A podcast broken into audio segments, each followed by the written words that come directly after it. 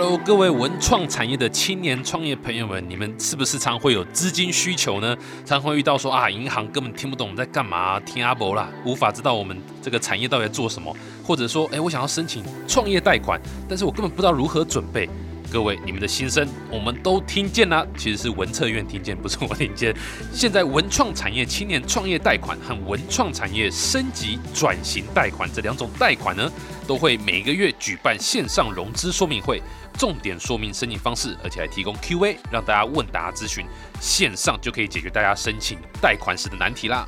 那文创青年贷款呢，对象包含假设你做的是 Podcast 或是影像工作室，譬如说 YouTuber 啊，或者是拍影片的。或者甚至是书店这种偏文创类的，那都可以申请哦，而且是提供二十到四十五岁的负责人，你的公司就可以申请了。我只剩五年的时间，贷款呢是一百万元以下就不需要任何计划书或担保品，而且利息五年全额补贴，太帅太帅了。而如果你不是符合清创贷款年龄，像我这样，再过几年就不符合的话，没关系，还有文创产业升级转型贷款和艺文类的非盈利团体也都可以申请哦。Again，只要贷款一百万以下，哇塞，各位不用开审议会，哇，这速度可以加快很多，而且提供八到九成的信用担保，利息一样五年全额补贴。想知道更多的详细资讯呢？欢迎点选资讯栏的说明，可以了解更多，或是上网搜寻文创产业清创贷款，让你的创业没有后顾之忧，朝文创大亨的梦想迈进吧！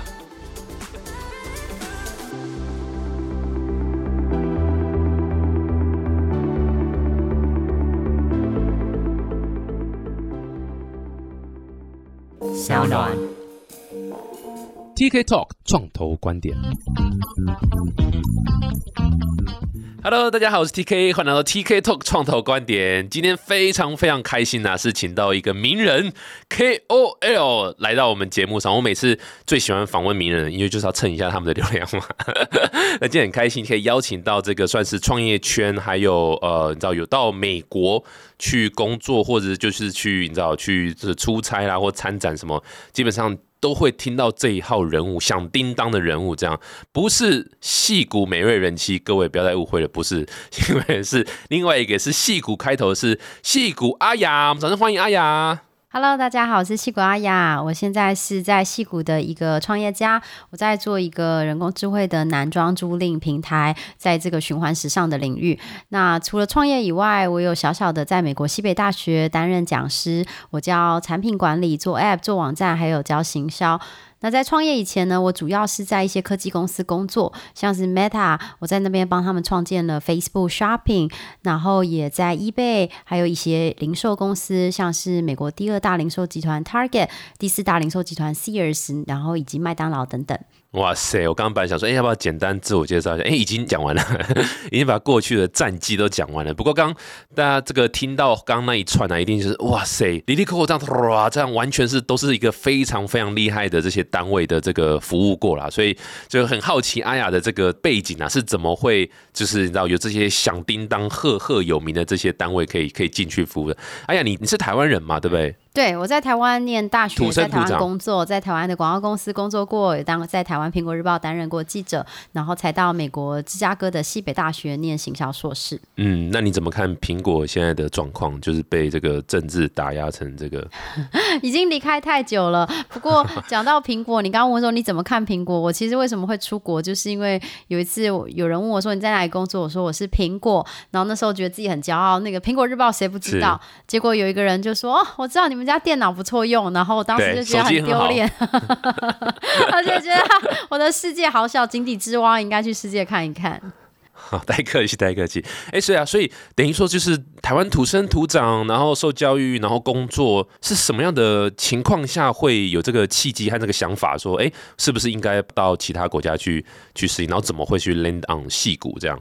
嗯，其实就是像刚刚提到，就是说突然发现自己是井底之蛙，那时候才觉得说啊，应该要到世界看看。那我不知道，我不知道什么。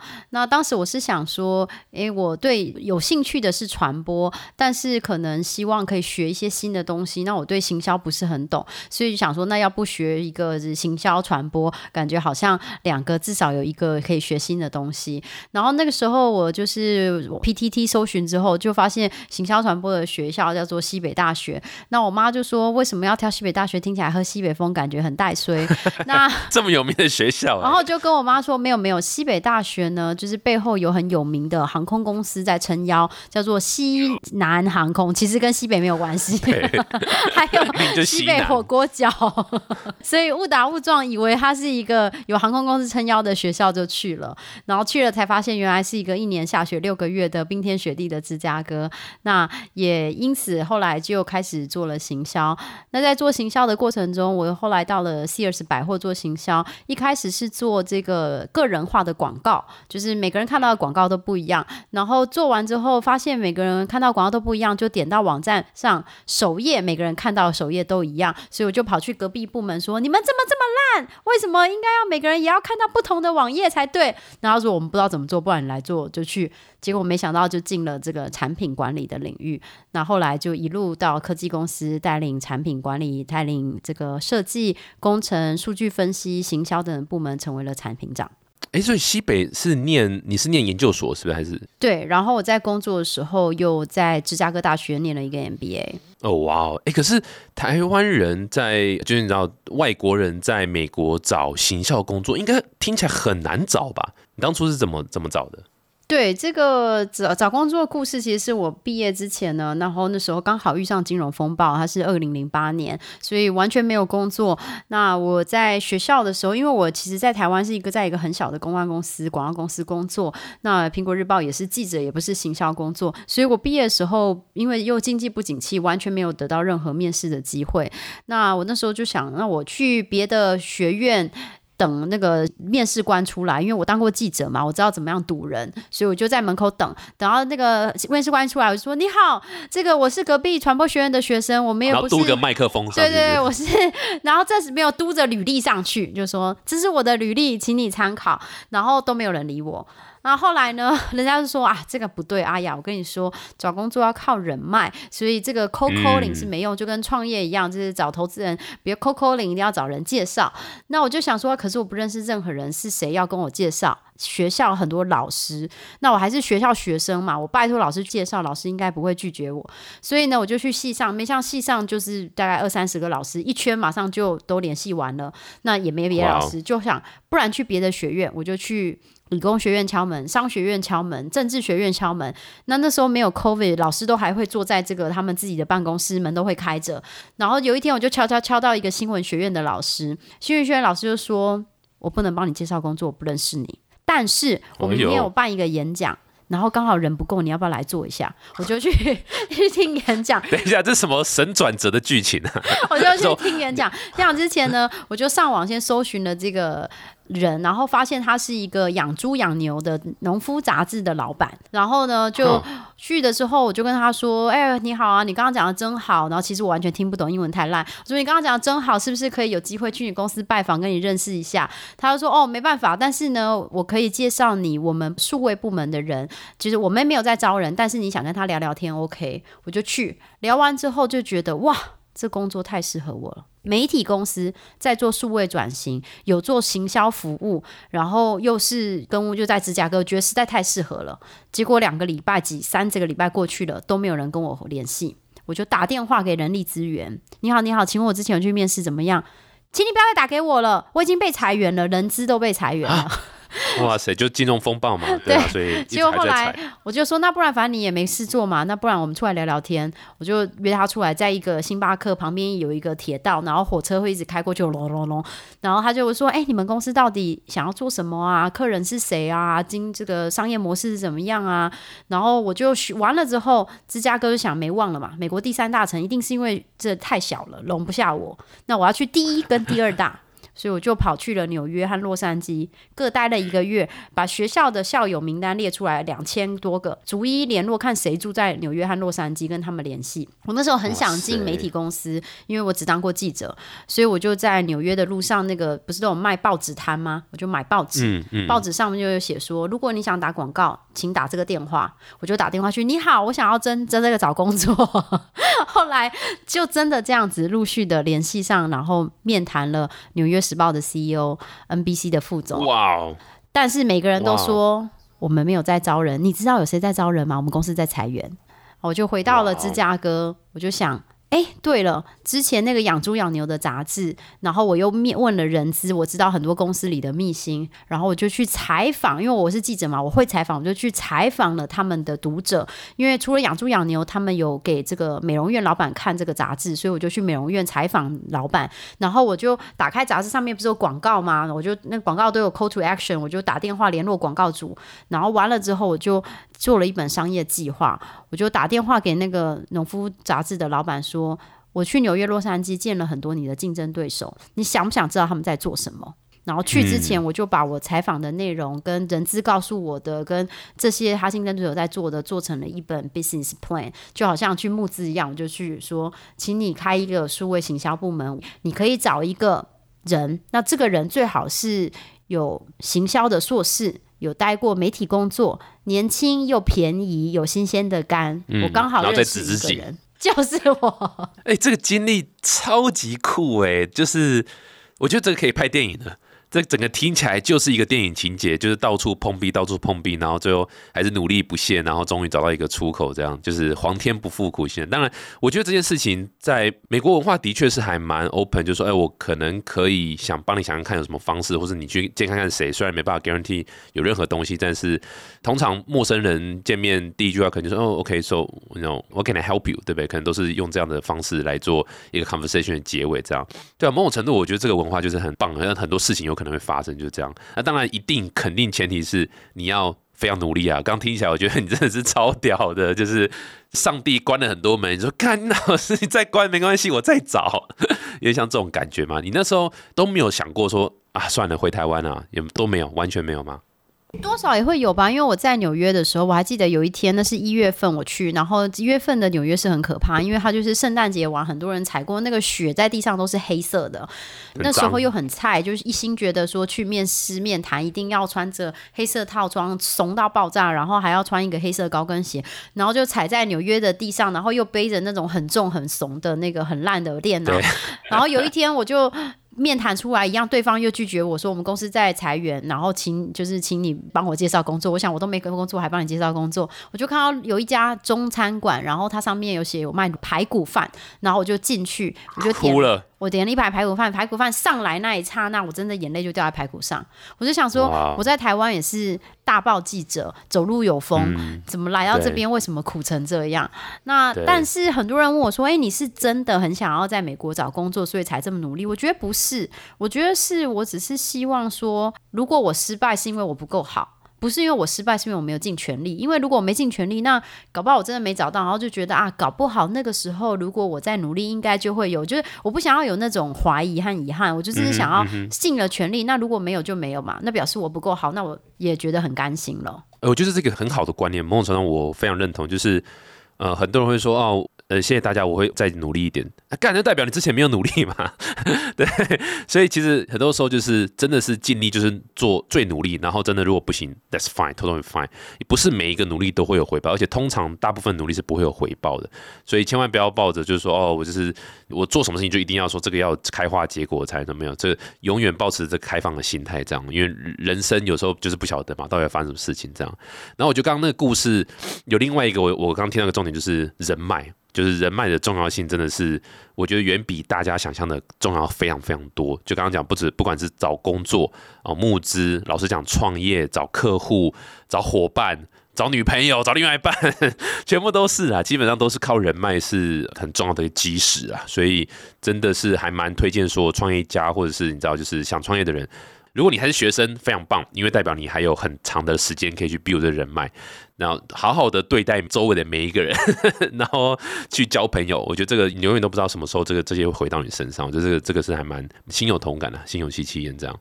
哎，不过阿雅是这个戏骨阿雅嘛？你是有一个我刚刚讲 Carol 嘛？对，就是你是有一个你知道就是粉丝页嘛，有在讲这个呃戏骨相关的东西嘛？所以你为什么会想做戏骨阿雅这个 initiative？然后你是想达到什么目的？要有哪些事情这样？其实没有目的诶，其实我一开始做只是因为呃，在几年前有一个刚好有一次《金周刊》有采访我，然后讲了我的故事。那因为他就是故事就是讲说啊，这边在戏谷很少科技公司有文组出来的人，然后担任产品长，也带领一些科技团队这样子。然后在那之后，就很多人加我脸书个人，然后就是想要交朋友啊、问问题啊什么之类的。那我就觉觉得说，哎，很好，我希望可以帮助他们，可是我不希望他们每天看到我妈跟我说什么之类的，所以我就想说，你妈这么潮啊，用 Facebook 跟你沟通。对，所以我就想说，那不然我就如果可以开个很很专这样子，大家问我的问题有时候都是一样的问题，我就可以一次解答。如果经常被问的问题，我就可以写出来，然后告诉大家。那因为我早年也当过记者嘛，所以写东西对我来说不是很难。那所以我就开了这个粉砖。那其实我也从来没想过要靠粉砖怎么样赚钱或什么之类的，就是说很自然的就有很多人来。那我也其实也是有一搭没一搭啦，因为毕竟这不是我的正职，所以就是有时间写一写，那没时间也没办法这样子。那但是我就是觉得说我我就尽量嘛，能帮多少算多少。那有如果有需要，我自己是一个。算是蛮普通家庭出生的人，那妈妈是家庭主妇，那后来有就是做一个小会计，然后我爸是工厂在塑胶工厂的模具师傅，所以从来也不觉得说也没有什么亲朋好友在美国啊，然后来美国的时候也是第一次来美国，所以我就觉得说。嗯，能有今天，当然也不是说今天多好，但是说至少是感觉有尝试了很多不同的事情。那当然是路上有很多贵人帮助。那大部分贵人其实可能都是陌生人，所以我就觉得，如果能够在没有花很多时间的情况下，也可以帮助其他人，那当然要。那其实这也是为什么我最近有出书啊什么，因为大家知道，其实出书是赔钱的嘛，就是出书根本是一个不赚钱的事。完全理解。但是就觉得说书很便宜，是然后我也有捐一些书给。图书馆，那如果你真的没有不想花钱，然后也没有想要去上什么课啊什么之类的，那至少说用最便宜的，每个人都有机会可以得到这些知识。那如果不想看，那就不干我的事了。嗯，没错没错。其实听到目前为止了哈，我觉得蛮让我感触蛮深的是，很多创业家就是在想说，哦，我们要不能只做台湾市场，也想要做海外市场，可是。呃，往往说可能你知道可能会说了半年、一年甚至两年以上，但是就是一直还没踏出那一步。那老实讲。其实大家就会想的太多了。其实老讲真的要打国外上，非常非常困难。但是那第一步没有那么困难。意意思就是说，其实千万不要在电脑前面去说查美国人口多少，然后哪个地方的网络使用率怎么样，或哪个地方的这个什么什么特别产业的什么发展怎样。没有，你就是飞过去。因为通常来讲，理论再怎么会学到，但是。怎么敲到第一个单？怎么找到第一个合作伙伴？绝对都还是靠你有没有去跟那边人去 build 这个关系，人家有没有信任你？这个东西其实你说在其他地方可能有些难度，但是我觉得这个美国是一个文化大熔炉啊，倒不是说白人非常的 open arm 欢迎各种，倒不是这样讲，但是至少说美国你是可以理论上很好找到台湾人或者是华人，然后再从他再去 build 再去 build 再去 build 这样，那这件事情就是花点时间，可是。他其实真的，一开始做下去之后，你就发现没有那么难了，所以还蛮推荐大家是行动比讲话还大声，对不对？Actions speaks louder than words。我觉得就是很多人我说，哎，那你回头看你创业第一年，觉得什么事情可能会做不一样？我觉得其实就像刚刚说，就是说你一定要做，做了之后其实就知道答案。比如说我们可能一开始有在想说，哎，我们的客人可能有几种类型，可能有宅男，可能有帅男、业务男，有什么什么之类的，或者是我们可能会想说。诶，那客人厂商可能会想要把他的卖不出去的东西拿来平台上面租，再再做变现。那有很多很多想法，可是，一旦开始真的试营运之后，其实答案就非常清楚。就算我们一开始试了五十个客人，其实每个人讲的东西都一模一样，其实你就知道是谁了。比如说，我们就发现我们的厂商原来不是给我们。这个库存，他们是给我们最新的商品，因为对他们来说，卖不掉的东西已经过去了。他们想要知道未来怎么样可以更好，他们想要测试他们的商品，了解客人的需求，赶快在下一次的能够成功。对他们来说，下一次的成功远过于那些库存的变现。那或者是说，比如说他们可能还没有这个衣服品牌没有进入美国市场，比如说有一些是台湾厂商，他希望能够把他们的衣服放到美国来卖，可是他不知道美国人喜不喜欢他的东西。那或者是为什么喜欢，为什么不喜欢，或者是喜欢什么，所以它等于是用我们平台当做是一个这个测试的商品的地方。那这些也是我们一开始没有想到，是一开始做的时候才发现大家就是这么说，或者是比如说一开始会想，那可能爱漂亮的人也会是我们的客人，后来才发现全部我们的客人都是。希望可以穿的好看，可是不想要很时尚，他只是想要达成目标的人。比如说，他想要约会成功，想要面试成功，想要募资成功，所以他觉得他应该要穿的像样，但他不想花时间去想这件事情。那这些都是我们在开始做了之后才很快的发现，所以。很鼓励大家做这个验证假说，比如说像我们的前辈 Render Runway 女装的租赁平台，他们的假说是大家喜欢租洋装，所以呢，大家愿意租洋装。那他没有买洋装，没有做 App，没有做网站，没有供应商，他们就找了一些洋装的照片，email 给一群大学生要去 party。你们想要租洋装吗？大家回复说：“对我想租。”那他就验证了这个假说。那与其做很多事情才发现这是你的假说是错的，不如用很小的商品来做这件事。这就是我们在讲 MVP 啊，对不对？Minimal Viable Product 就是它不需要是真的做出一个什么东西，其实光 email 就可以了。这样。不过刚刚已经切入正题了，我们我们刚用这非常正能量的方式开场，所以接下来导一下，就是问一下这个，哎呀，现在最新的创业啊，哎，其实也不算最新，就是现在正在进行中的创业是这个 Taylor，对不对？然后什么是 Taylor？然后你们想这个 One Sentence Pitch 一下 Taylor 是什么？然后想要服务哪些东西？这样。Taylor 是一个我们帮助忙碌的男生穿好看又不用买衣服。那怎么样帮助他呢？其实我们是一个男装租赁的平台。那客人每个月付月费之后，我们会寄八件衣服给他穿。我们的人工智慧和穿搭师会帮他做筛选，选完了之后寄给他。那他可以立刻穿，穿几个礼拜，不用穿完之后不用洗，寄回来。或者是他如果很喜欢，也可以买下来。那再也不用逛街，再也不用买衣服，而且可以循环时尚，因为买下来的东西可能是二手的，那它又特别比较环保又比较便宜。哇，这这个服务听起来很酷。我其实刚听一下来，我我就觉得有好多问题想问呢。第一个是，哎，为什么会选男装啊？因为你们团队好像看起来是女生居多嘛，为什么会特别选男装这个切入点呢？对，其实是因为我自己大概在五六年前有开始用。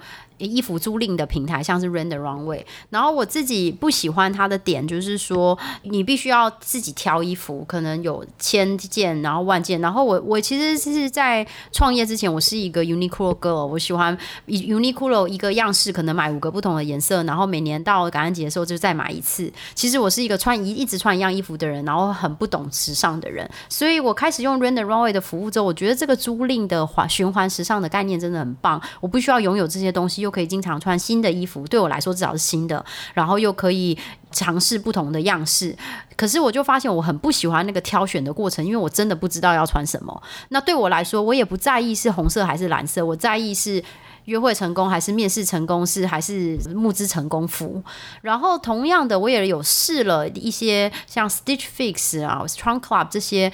订阅盒子的平台，那这些盒子平台很棒，就有人帮你做穿搭。可是他寄给你之后，他你不能穿，你一定要买，就是所以你每一次都一定要买下来。他只是帮你选。他是帮你挑选之后是电商，你还是得买下来才能穿。所以你每次都是购买一个 box 的概念。对对对，就是你要购买。那你如果不购买的话，你就要付他穿搭费。那你就等于付了费，有人帮你挑好，然后你又不买，然后又不能穿，那这是有什么好处？那你只要再寄回，就是再付钱寄回去。对对。然后所以我就觉得说，哎，这个我并不想拥有那么多东西。现在有 Uber，有 Netflix，有 Airbnb，共享经济已经很蓬勃。我不觉得我需要这么多东西。然后。我就是又是租房子，我家里很小，我并不想要拥有这么多东西，所以呢，才想说，那我能不能做一个更像是进阶的服务，就是结合这两点，可以就循环时尚，可以租，可以买二手，而且还有人帮你穿搭，而且呢，穿搭的选择条件不是蓝色、黄色，是我的目的是什么？那我开始做了之后，我就来做访谈嘛，访谈了五百多个人，访谈之后发现，哇，很多人觉得这点实在太好了。可是大部分觉得点实在太好的人都是男生，因为男生就是很实际嘛。我们就是希望约会第一次服，约会第二次服，还是是老板吵架服、同事什么服之类的，所以他们很实际，然后又不想洗衣服，又不想逛街。有一个服是专门穿起来跟老板吵架的。有这种东西。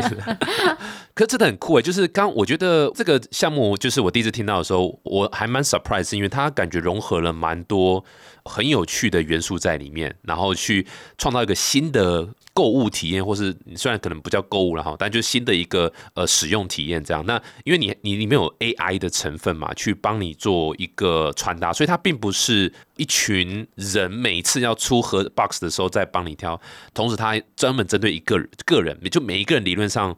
获得的这个 box 会是不一样的嘛？对不对？理论上是应该是这个样子。对的，我们穿搭师会做挑选，所以每个人收到的每个盒子都是不一样的。所以我在注册的时候，我要做哪些动作？提供哪些资料，让 AI 可以认识我这个人啊？呃，注册的时候就会告诉我们你的尺寸啊、身高体重啊，然后你就是为什么要租啊？你是要上班用的、出去玩用的，还是要？我们也有客人是这个 live streamer，也 gamer，有有人是教授，也有人是确实是宅男，那就是不一定，就每个人想要的东西不一样。那如果有人已经知道他想要的风格，可能也会告诉我们是喜欢穿潮服 streetwear，还是说是上班的比较保守的，不一定，就大家会跟我们说。那完了。之后呢，客人可以选择要不要有这个穿搭师的咨询时间，然后就会帮他们做咨询。然后之后我们可能会更了解他们，才寄东西给他。那会不会有人说，哎，我就是喜欢这个 Uniqlo 风格？然后你就回说啊，干，那你就去买 Uniqlo 就好了，系列。不会不会，我们很多客人其实都是以前就是只穿过 Nike、Uniqlo 跟 J Crew，但是大部分人都是觉得哦，我已经对那个很累了，希望你可以不要给我 Uniqlo 吗？就是他们的过去的穿着不代表他们想要的穿着，而是他们觉得如果叫我一定自己选的话，那我很害怕，我就只是想选那个。而且如果要我买下来的话，一定要比较实际的东西，可能通常就会就是用租的话，他们就希望能够尝试一点点新。的不能太夸张，但是希望可以跟以前有一点点不一样。然后我是一个月会收到。会有两个 box，各四件衣服。哦，I see。那这四件衣服是怎样？就上衣两个，裤子两个，还是不一定看客人的喜好。有的客人说我想要很多外套，有人说我想要很多裤子，有人说我想要很多上衣，想要很多毛衣，还有背心什么，不一定看每个客人的喜好。哦，那的确就是还蛮克制化的概念，就对了。哎，所以他的 model 就是说，反正我先告诉这个网站说，哎，我可能这个 size 啊什么，然后我可能是 for 什么主题，然后这个月我就会收到这两个 box，专门针对这个主题。那如果我想换主题，我是随时都可以换吗？还是我下个月才可以换？是怎么样？对，随时都可以。他们可以传 text 给我们 chat，跟我们聊天室，就跟我们说，所以这个礼拜五要去跟老板吵架，不知道这个礼拜五要去约会，下礼拜五要去夏威夷，然后我们就会帮他们做调整，这样子。然后会员是付什么费用？是订阅费吗？还是他有其他额外的费用？呃，会员就是订阅付月费，然后付完月费之后，如果他想买下来，当然他就是会付这个买下来的钱。那买下来的话，他就是一个大部分的时候都是二手，当然第一个人穿到可能是全新的，那所以他会可能是市价的三折五折，所以也会比较便宜，那也比较环保。所以方便知道这个订阅的费用是怎么算吗？订阅现在是八十八块钱，然后有八件衣服。哎呦，是发发发就对了。对对对对，一看一听看得出来是这个台湾人开的店。对，看得出来是华人的 相关东西。所以八十八块等于可以试穿八件，呃，应该说就是你知道两个 box，然后八个服饰。哎，其实非常划算，因为我不要我就还回去就好了嘛。所以我等于一个月的。几乎可以说，就是专门针对一些重要场合或是有特殊目的的服装的费用的话，只要八十八美是大概到两千多块，三千。其实就是，与其说你买一件衣服，那你这个有一个不买一件衣服，可能这个钱可以省下来，你可以穿八件衣服，还有人帮你挑，还有人帮你洗，还有可以不用逛街。对，买了这个服务，然后不管是是穿搭建议 AI 的这个，而且。阿雅今天特别为了上 podcast 特别选的这件衣服，非常非常好看。我不知道大家看有没有看到哦，podcast 看不到是，但真的是很不错。我觉得这个你后面是有穿搭师有 AI，是两个就人工和电脑都会去做穿搭的建议吗？对，因为毕竟就是说，我们现在客人还比较少，所以希望每个客人都很重要。我们希望能够有真人了解他。那甚至我每个客人来，如果我有时间，都会跟客人聊过天，就是认识他们。对我们来说，我们毕竟还是在 product market fit 的阶段，所以就是了解每个人的需求痛点是非对我们来说是非常重要的。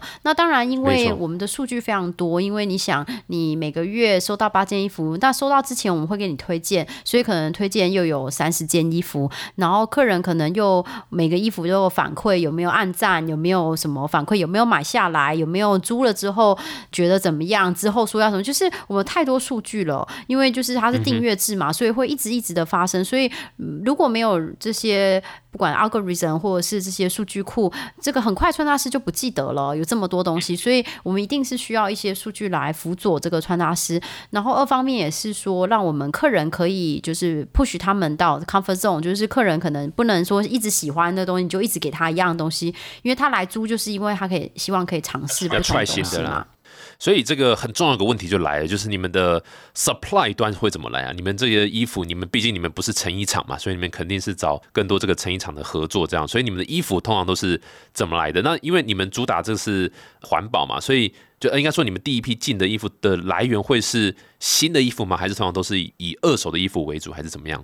大部分我们现在都有，我们很多就是会跟厂商合作。呃，我们现在平台上面有大概两百多个品牌，然后我们也有其实有跟蛮多台湾厂商合作。所以如果是在台湾的合作厂商，如果你对自己东西呃想进入美国市场，然后有做男装，基本上如果不是非常非常那种 tuxedo 啊那种燕尾服啊，我们大概都可能有合作的机会。那不管是上衣是裤子，其实也都有。那我们唯一比较要求的就是说我们。希望在不管在永续或者是在这个 ethic，在工厂的制作、劳工的对待这方面，都可以符合我们的愿景。那我们的愿景是希望帮助大家穿好看而实现梦想，然后同时也希望能够协助环保。所以只要你符合我们的认同，我们的愿景，然后另外就是说你的东西可能不是那种洗两次就坏掉，因为租越多次赚越多钱嘛。所以如果你的东西一下就坏掉，那你赚不到钱，我也赚不到钱。那所以就是只要是符合这样的话，有兴趣都可以跟我们联。联系，哎，所以你们的 model 是跟供应商。呃，买断吗？还是跟他用租的？还是跟他用就是进来，然后售价之后再分这样子？我们的合作厂商大部分是用分润模式，就是每次租出去，每次卖出去，我们就会做分润这样子。嗯，那的确也蛮好，就是等于大家都在同一个船上了，然后一起把这个品质顾到，我觉得这这个 business 才会长久。就这样，这样的确。而且大部分坦白说，大部分的人很多他们会觉得更珍贵是这个 inside。Wholesale 他卖给零售商，其实零售商也回来，顶多只是告诉你说，哦，这件卖不好，这件卖不好，卖的好。他其实你也不知道，第一是他可能不会告诉你，第二是他就算他自己也不知道。我以前也在 Target 工作，我们根本不知道大家退货回来是因为这件衣服痒痒，还是这件领子太小，还是怎样，就是退就退了嘛。那你也不知道是，或者是可能他很喜欢，可是别家卖的更便宜。所以我们通常客人因为跟我们有很长远的关系，所以我们会知道。客人说这件衣服是怎么原因？就是哎，就是手臂部分太紧了，然后有好几个客人都这样反映，那我们可能就会提供给供应商。那所以很多时候他们其实更在意的是这个数据和洞察，让他们能够找到进入市场的更快的方法。嗯，没错没错。哎，我还蛮好奇，就是你们的。主力市场会是哪里啊？然后你怎么去 market 这个市场？怎么去找到就是你知道 acquire 这些 user 这些这些 customer 这样？对啊，你有你有特别去做什么研究，然后最后决定在哪里吗？呃，我们主要就是做美国嘛，因为我们人在美国嘛，所以我们对过去十几年在美国工作，所以对美国市场其实比较了解。那美国哪里其实我们都有做，我们客人从阿拉斯加到纽约、迈阿密、芝加哥、L A 到旧金山、就西雅图哪里都有。其实大城市当然比较多。那小乡下也有很多。那我们就是很多人，因为我是行销老师嘛，那很多人又在以前在 Meta 啊、eBay 啊、呃 Target 大家都带过做行销团队，所以很多人问我说：“那你到底怎么做行销？”其实我觉得大部分时候大家都想的太难了。我觉得其实行销最简单就是说，你只要了解你的。用户 audience 是谁？听众是谁？然后他的 message 是什么？你要跟他讲什么话？然后你的通路是什么？其实你只要回答这三件事情就结束了。那比如说，我们发现我们的客人都是大概二十五岁到三四十岁的人，然后他们什么样的人都有，但是从工程师业务到平常就跟别人会开会的人，然后他们可能就是像我刚刚说，他们都是因为有一个目的，然后来达成的。他们并不是那种希望可以像 runway show 很。Fashion 的人，可是他们希望有风格，他们希望远远的时候别人不会发现他，但是走经过他会回头看他一眼这样子。那我怎么知道这些事？就是我访谈，我每个客人都访谈，就是他只要愿意跟我们谈，我们都跟他谈。那从很小的这个十分钟的 onboarding call 到我们可能跟他合作两三个月之后，我们会 email 问他，我们给你礼物卡，愿不愿意再跟我们谈？基本上我们一直一直在跟客人谈。那完了之后，我就知道他为什么来买哦，他来买是因为有穿搭师帮他服务。那我就知道我 message 要说哦，我们有穿搭师给你，我就知道他来觉得很好，可以穿不同的衣服。那我就知道 message 要说我们有各式各样的东西，我们两百个牌子，有上衣、有裤子、有毛衣、有外套，对。然后可到最后通路，我就问他，那你怎么找到我们？那他就会说，哦，比如说我的朋友有用过女装的 Render Runway，然后我刚好最近准备公司叫我要回办公室上班，然后所以我就上网搜寻，搜寻了之后看到有一些上面有广告，我下看到下面有一些新闻，接着我看到有一些布洛克有写一些东西，然后我都点点点点，后来到了你们网站，我后来又没有买，但是我就订了你们电子报，然后后来你又发电子报给我，我就买了。那对我来说很简单，就是刚刚讲过。的每一个 touch point。那我就去做这些事，比如说好，呃，Render Runway 用户，那我们是不是来做这个 Ambassador Program，然后请人家推荐？可能好，他会搜寻，那我们是买谷歌广告。好，他会搜寻之后会看到新闻，那是不是来做公关？他搜寻之后看到布洛克，那我们是写来写布洛格。那他到网站上面，可能我们是不是增加网站的点转换率，像是增加 Size B，或者是网站上面的照片的优化、Copy 的优化，然后再来他可能没定，那我们就要发电子报，那就来做电。子报，所以没有什么好想，就是客人讲的，来一起来做一遍，其实就这样子而已。对啊，他跟阿雅刚说，其实很简单然。后来也 l i c o 讲了十五分钟的一些 to do action 和策略，这样，所以不愧还是老师啦，对不对？哎，所以这听起来其实不是就是这个四 P E S，对不对？不是，不是，不是的，就是这个四 P E S 是。产品为核心，想到 P 就想到产品，想到定价。可是我鼓励大家，你要从消费者为核心，就是你的客人他到底也想要什么？从洞察开始，就是比如说，好，这些客人需要的是什么？你而且不是用他讲的，是用他的行为。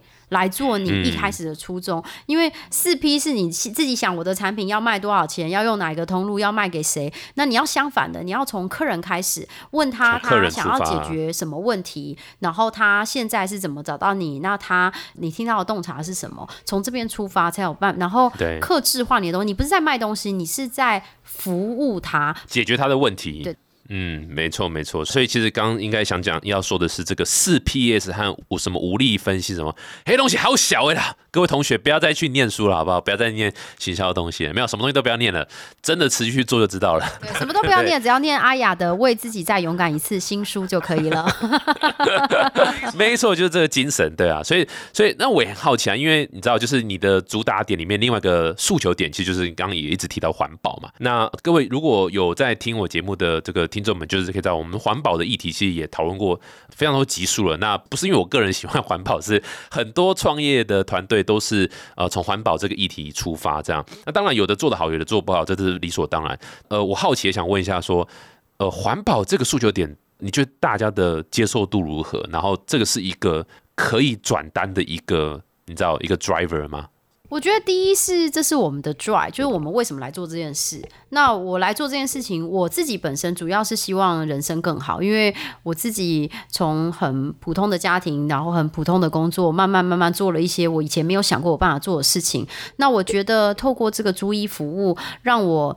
觉得没那么差，因为你想想，你一个文主出身、记者出身出身的人，在科技公司带领科技团队在戏谷，那每天早上起床，我都觉得哇，今天死定了，我一定大家会发现我是冒牌货。对，那我开始租衣服之后，我就发现我就是至少要好像以前念学当学生的时候，明明就没读书，可是买完参考书就觉得心情很好，觉得一定会考高分。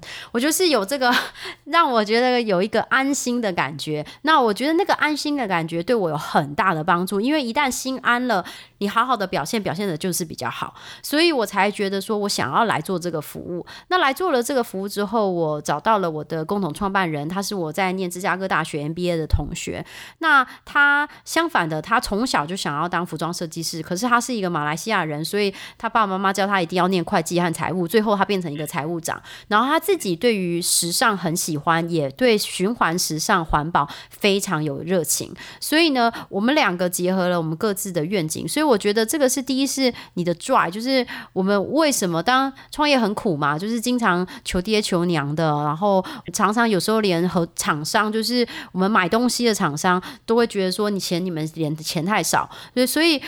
对我们来说，能够继续支持我们继续走下去，是因为我们有这个初衷。客人的话呢，其实他当然他不是 trigger，可是他是让他们觉得比较好，就是他不是因为环保才来买这衣服，他是因为需要衣服穿好看才来买衣服嘛，对吧？他是穿好看才来租衣服嘛，他是为了面试成功、约会成功才来租衣服嘛，所以是绝对不是。因为这样子转转转单的原因，但是他在选择的时候，他可能有很多选择，他可以买衣服，他可以用订阅盒子服务，可是他选择了租赁，因为租赁确实比较环保。我觉得他这个是附加的，他绝对不是主要唯一的因素，但是会让客人在有多重选择的时候有加分。嗯嗯，我觉得超棒，就是就是也是给很多，尤其是第一次创业的朋友们，就是你重点还是要活下去。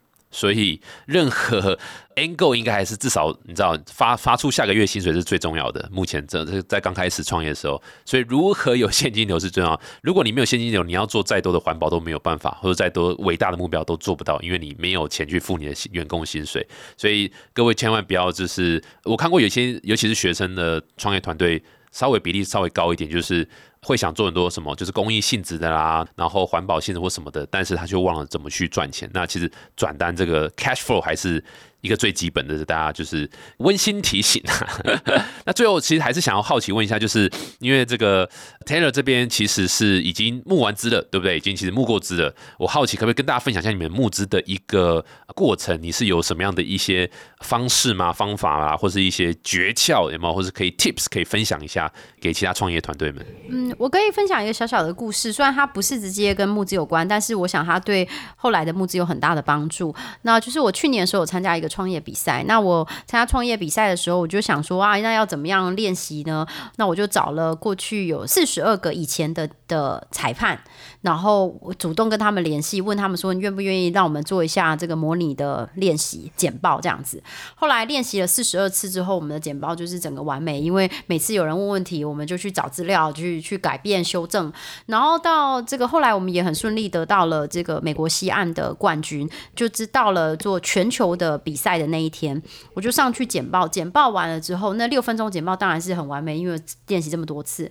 接着就是 Q&A，当裁判问我 Q&A 的。时候，我整个傻掉，傻住，傻掉，完全傻掉。为什么呢？就是有点像是在那个跳芭蕾舞，然后突然之间被人推上了舞台，然后我还没准备好，镁光灯打在我脸上，啪啪。